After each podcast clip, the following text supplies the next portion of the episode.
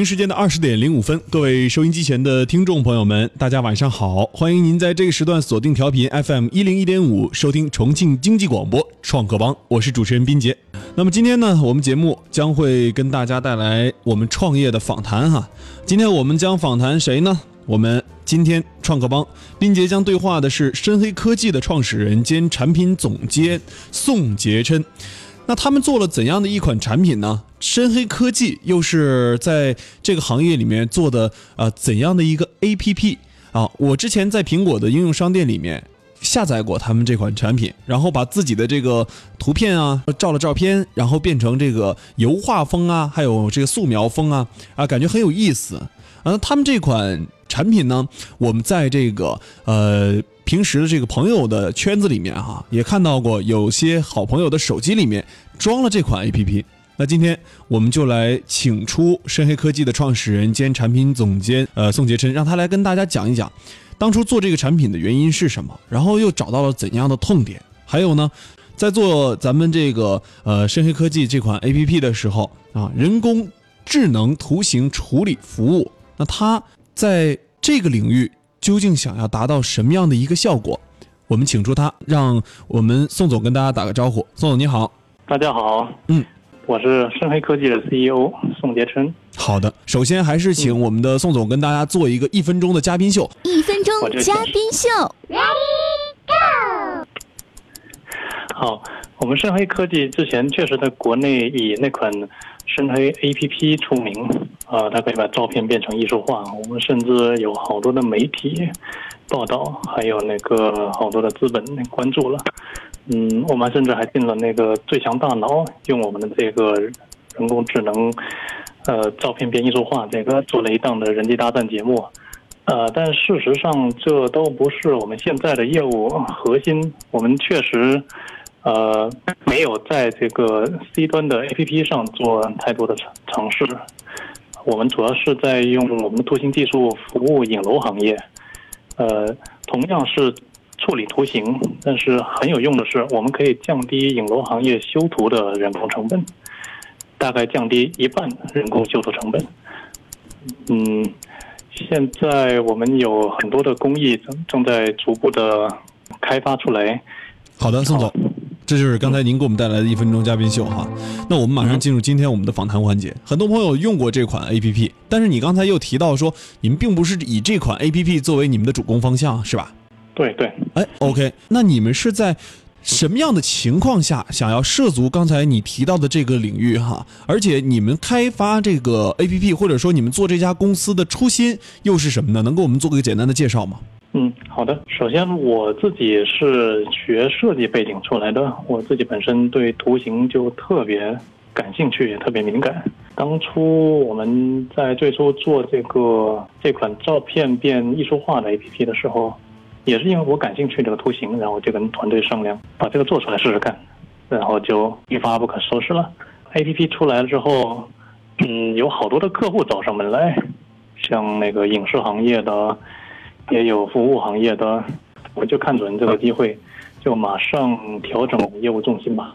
哎，那之前你是做的就是呃学的是这方面呢，还是您是一个连续创业者，在这个领域深耕了很多年呢？我算连续创业者，我跟我的团队都是，都是。呃，之之前我们也是在用人工智能来做，但是是选了另外一个不太合适的切入点。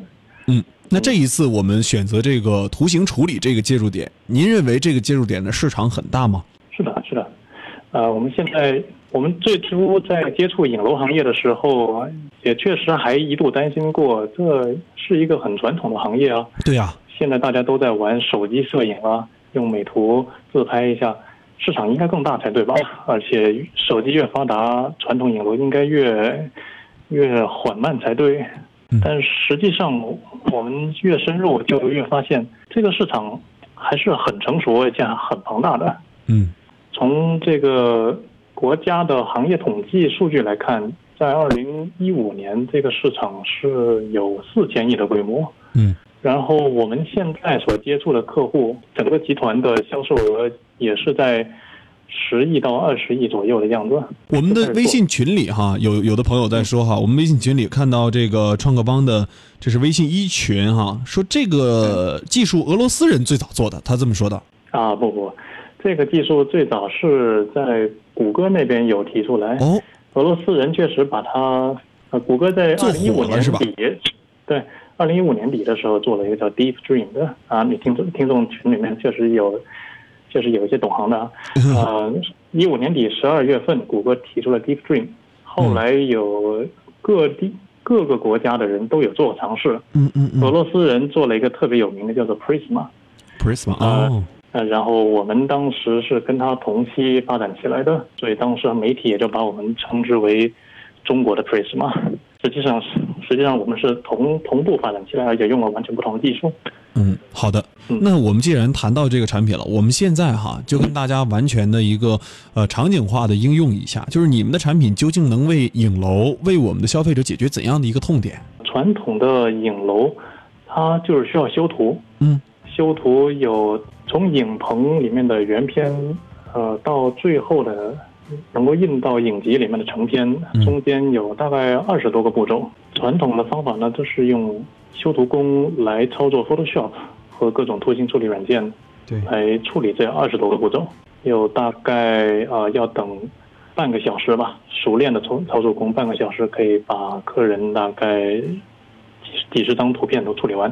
嗯，具体是半个小时，但是在客人那边等起来就是。要等两个月到三个月这样了，而我们呢是可以把这些大量的繁琐的工作都把它做成自动化的方法，就替代就不需要用 Photoshop 来操作。其实 Photoshop 在修图工那边操作的时候，也是用很机械的方法来调用里面工具的。嗯嗯，这给我们自动化有了有了机会。我们把它做成自动化之后，只需要在几分钟之内就可以修完。而且，也就是说，把这个客人从影棚拍完到最后能拿到影集，只需要一周的时间就可以。啊，那这种处理跟我们所说的用 Photoshop 去真正去 P 的话，那它的差距会不会有呢？会不会能看出来呀？肉眼可以？不会，不会看出来。我们实实际上并没有是完全的自动化，人还是要还是要有的。我们是一步一步的替换掉。原来的机械的成分，人工里面机械的成分，嗯，呃，真正需要用人眼来看的部分，我们还是要保留。毕竟人还是有一定的灵性，而且我也敢肯定，不会是完全的机械做出来的。嗯嗯嗯。那我们这款应用，如果说这是一个应该算是一个类似于 Photoshop 一样的软件服务吗？呃，它是一个云服务。云服务。我们把这个这个云处理平台。开放给了影楼之后，影棚里面拍完的东西就直接进了这个云平台，然后后期只要拿到的就是我完全处理好的图片了。中这个过程中中间是完全没有人工干预的了。嗯嗯嗯，啊，那这种放到云平台上面去处理的话，这块是完全人工智能在处理吗？是的，是的。那我们人保留的这一部分，人处理的这一部分是还需要影楼再做一下？对。哦，也就是说。能帮影楼节省多少时间呢？这个成本你有没有核算过？有啊有啊，就是之前要用半个小时做的，我们就要在一分钟之内全部做完。这个这也是一个逐步升级的过程嘛。我们今年是目标是要替代一半的人工成本，提升三倍的出图产能。嗯，这个过程我估计在三年之内，我可以把这个这个比例提升到百分之八十左右。然后把这个速度尽量压缩到大概在十秒钟之内可以做完。好的，那刚才哈，我们跟那个宋总在聊的过程当中，他聊到这个深业科技，其实在一六年的四月份啊，他注意到有这样的一个技术，开始尝试去做了，并且积累了大量的数据，开始做了这个画风相机。然后后面的影楼做了很多的铺垫，做了为后面的这个为影楼做服务做了很多的铺垫哈，而且呃壮大了很壮大了团队。那实际上还没有呃这个产品哈，目前完没有完全实现自动化哈，但目前能为影楼节省大概刚才您提到是百分之五十是吧？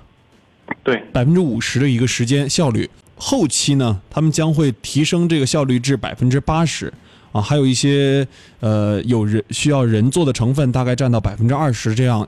这样一个成分。那么稍事休息一下，回来之后我们继续来跟他进行访谈。那么呃，在收听我们重庆经济广播创客帮的同时，我们也欢迎各位收音机前的听众朋友们能够拿起您手中的手机，关注我们重庆经济广播的微信号码 ckb 幺零幺五 ckb 幺零幺五。那添加这个微信之后，我们有微信群，您可以进到群里跟斌杰进行交流。那么另外呢，如果您要想来加入到重庆经济广播的这个微信订阅号，和我在节目当中进行互动动啊，跟我聊天的话哈，那么这个办法就是用您的手机添加订阅号。重庆经济广播，那斌杰也是欢迎大家在微信公众平台跟我交流。稍事休息一下，回来之后我们继续来跟深黑科技的创始人宋杰琛来进行交流。欢迎回来，继续大家锁定调频 FM 一零一点五重庆经济广播创客帮，我是主持人斌杰。那今天斌杰将会对话的是深黑科技的创始人宋杰琛。那刚才我们跟他在聊天的过程当中，也聊到了他现在在服务于 B 端的这个影楼。那目前我们想问一下宋总这边。我们对 B 端影楼的一个服务哈，目前服务了多少家影楼呢？呃，我们公司现在正式的成立也还没有多久，嗯嗯，只有一个大的影楼客户，嗯，就是中国的最大的古装摄影品牌盘子女人坊。哦，这个这个我好像是听过的，而且很有名。它是呃古古装摄影的第一品牌，它比所有的其他古装楼价钱都要大。嗯嗯，那你目前服务它的一个，当时是如何把这个第一，这算是你们服务影楼的第一份合同吧？对。啊，这个合同当时你是怎么谈下来的？为什么他会一个服务于古装客户的一个产品啊？他们会选择你作为他们的服务商？这也有大量的机缘巧合。首先是。盘子女人坊集团的董事长杨健先生，他本身也是一个很年轻也很讲创新的企业家。嗯，我也很佩服他的这个创新精神。他一直在想要用互联网的技术和互联网的思维模式来提升他的顶楼业务。这当中是他主动找到了我们当时在国内，就因为媒体上。把我们描述为是中国的 Prisma，是一个很火的创业项目，所以他就主动联系上了，看看能不能呃也用我们的相机拍出他漂亮的古装画面画面来。嗯，我们就建立了这样的合作。那当时建立这个合作，呃，他们你们两方的一个合作是以这种能够盈利的模式进行合作的吗？对对对，呃，我们很快就把这个合作的范围。明确了下来，呃，我的图形技术确实可以给他带来很大的帮助。一方面是在获客方面，嗯，我的我可以帮他，他提到的那个要求就是手机简单拍摄拍一个素颜照，然后就可以变成古装的很唯美的样子。这网友玩起来的时候他会很开心，呃，其次他还会主动的去传播出去。对，呃。这是比传统影楼投放网络广告，呃，投放百度广告和天猫广告都更有效果的，很有交互的方式。没错，这个是有社交的一个一个形式在里面。对，这是一个我可以提供的。呃，第二个就是我可以同样的图形技术也可以应用到它的后台帮它修图。这两件事情其实都是影楼，呃，整个影楼行业的痛点，呃，获客和修图。开源和节流两件事情。哎，那我我觉得这个产品哈，呃，帮助古装这边是没有问题了哈。但是您看哈，呃，如果是现代摄影的话啊，比如说我们现在这个拍的照片的话，那对于他们这个获客端好像起不到太大的作用吧？其实都有那个相似之处吧。嗯嗯，怎么说？像现在影楼影楼市场里面，呃，最大的两块是婚纱摄影。和儿童摄影，影楼它一旦规模化了之后，嗯，它就需要有大量的标准化的操作，嗯，而在标准化的时候，就是我的自动化能够帮得上忙的时候啊，嗯，那，也就是说，你们的这款产品，如果说是为影楼服务的话，呃，不管不光是能够解决它一个呃后端的一个修图这一块的一个呃便利，提供一些便利，在前端，如果说它在获客这一块，你们可以做一些呃对于他们的一个自传播的这种效果。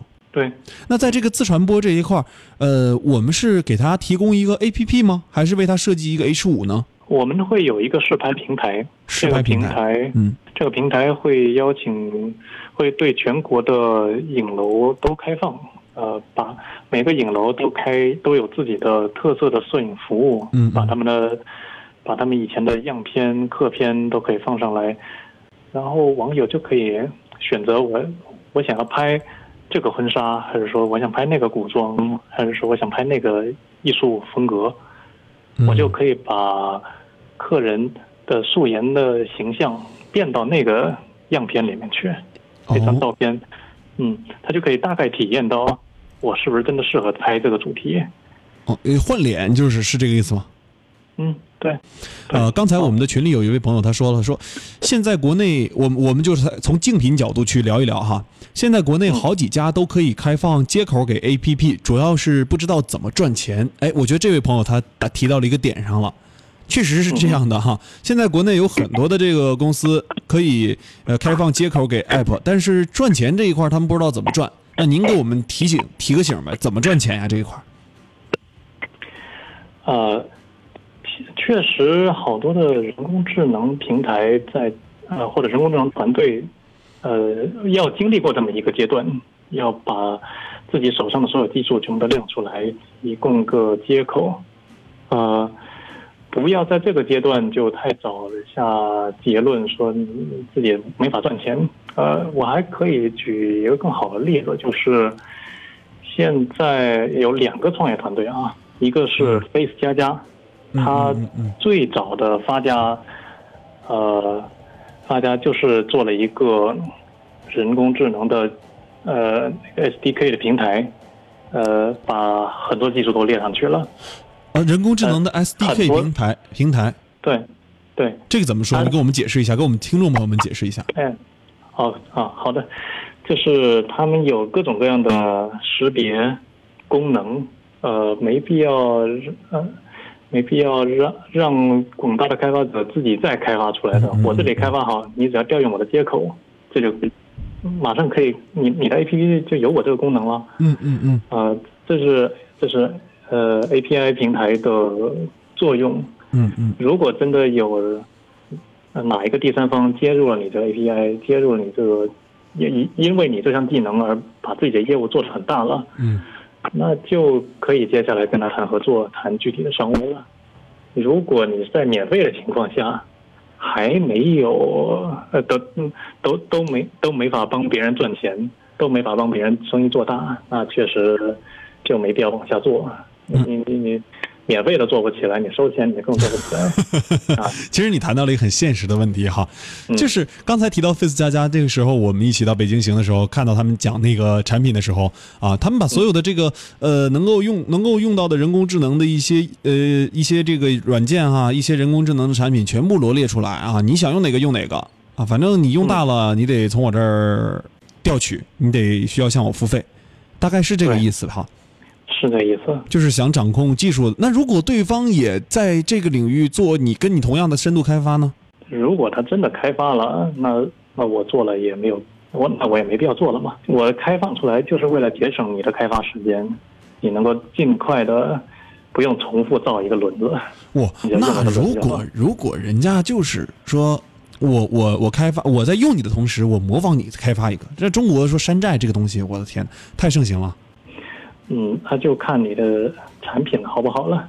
反正就是有些东西是必然落山寨，有些山寨是山寨不出来的，是不是？对对，从这个从这个哎角度来讲，从技术角度来讲的话，我们就说人工智能识别、图像识别、图形识别这一块儿，从技术的角度来讲，两个王牌设计师设计出来的东西，真的会不一样吗？技术上面还不是说设计啊，设计有可能山寨一下，没太大差别。但那从工程上面呢？就比如说人脸识别这件事情吧，对，你要山寨一个出来，你你的你的你的那个跑分肯定跑不过 Face 加加这种多年积累下来的，我的识别率，我在各种复杂环境下面的呃可靠度，嗯嗯，还有这个人随着多年的变化了之后，他还能否识别出来，这需要积累啊。你我你你你山寨是完全没那个积累，然后然后这个效果就很差嘛。就底子没那么好。啊，其实这个从技术角度来讲，是基础数据的一个积累吗？呃，数据要积累，然后技术也要积累，要迭代。嗯，对，然后用用更精细的技术去挖掘出来，呃，要要呃同样的数据，有更多技术可以挖掘出更精细的处理嘛。我们我们围绕您产品的一个整个的未来的商业生态去讲一讲吧。就是目前服务于 B 端这个影楼这一块儿哈，我们看到现在所呈现出来的一个盈利模式，其实并不能够支撑整个产品的一个后期开发和运行运营哈。那未来你想用什么样的办法能够把这个产品市场做大呢？还有就是教育，还有就是你说到一提到教育客户，那影楼其实也是你们的客户，通过让他们使用你们产品也是有一个过程的。这个办法如何来实现？这这也确实是很很现实的问题。对，好在在影楼这个行业里面，我并不是，呃，这个痛点并不是我臆想出来的这回嗯嗯啊，而是实实在在的这个行业用户他提出来，这这个过程就不需要我，呃，这这样的创业项目，这个好处就是我不需要去验证了，痛点存在，我只要去解决，我必然就会有这个有这个收入。嗯嗯呃，甚至这个教育的成本就瞬间降为零，因为他们已经知道他们痛点在哪里，我也知道他痛点在哪里。做一旦解决了之后，整个行业都是过来抢的方式，而不用我再一个一个去推推广了。那目前同样产品的团队多吗？没有，如果如果真的有存在的话，我相信他们也是只是在小的创业阶段。那另外一块儿呢？呃，我们今天节目的最后一个问题哈，就是关于创业的这个过程这一块儿，呃，未来就是深黑科技的一个发展方向会是怎样的？你自己有没有一个战略上面的规划？有有，呃，我们深黑科技是做高品质的图形处理技术，而凡是出涉及到图形的各种行业、各种工业，所有的人工成本都是在提升图形质量上面，而我们做的就是提升图形质量。我们接下来是呃做完影楼之后，可以往影视和动漫行业去扩展，比如说。在动漫行业里面，大多数的动漫都是靠人手绘出来的，嗯这里面有太多的人工了。实际上，现在我的呃我我们也在接触国内的几个动漫客户和影视客户，他们都需求也都很明确，而且我们的技术其实可以很顺利的扩展过去的。比如说，呃，现在有妖气那个哦，对，动漫动漫团队。嗯他们就嗯他们他们就有一部现在新的网剧叫《镇魂街》，我们、我们也正在合作一些特效出来，嗯嗯。大概在七月份的时候，你们可以看到，到时候也会有很多的媒体报道我们的 有妖气的那个特效。嗯嗯嗯，然后呃咪咕动漫也有在接触当中，，OK，嗯，这是一方面，这是一方面，还有那个医学影像，它也是有大量的需要训练才能够看得懂的那些图，我同样可以把它这些图医学影像，呃，处理得更易看易懂。嗯，OK，宋总给我们提的两个建议就是，第一个是小步试错，然后一定要快速去转变。迭代，迭代对，哦，然后第二个就是一定要多跟资本、多跟客户、多和身边的朋友交流。对谢谢。好的，今天非常感谢深黑科技宋杰琛做客我们重庆经济广播直播间，通过电话连线的形式，他现在身在身在现在是在湖南长沙。呃，我在北京参加全球移动互联网大会，哦，现在在北京参加大会呢。OK，那也是、呃，希望你这个一切在北京出差一切顺利。那么我们今天的节目就跟大家聊到这儿，非常感谢您的参与。那我们明天同一时间创客帮咱们不见不散哈。那么跟大家说一声再见吧，宋总。好，再见，谢谢大家，好的，好的，再见。那么今天我们创客帮就跟聊大家聊到这儿哈，明天同一时间我们斌杰跟大家不见不散啊。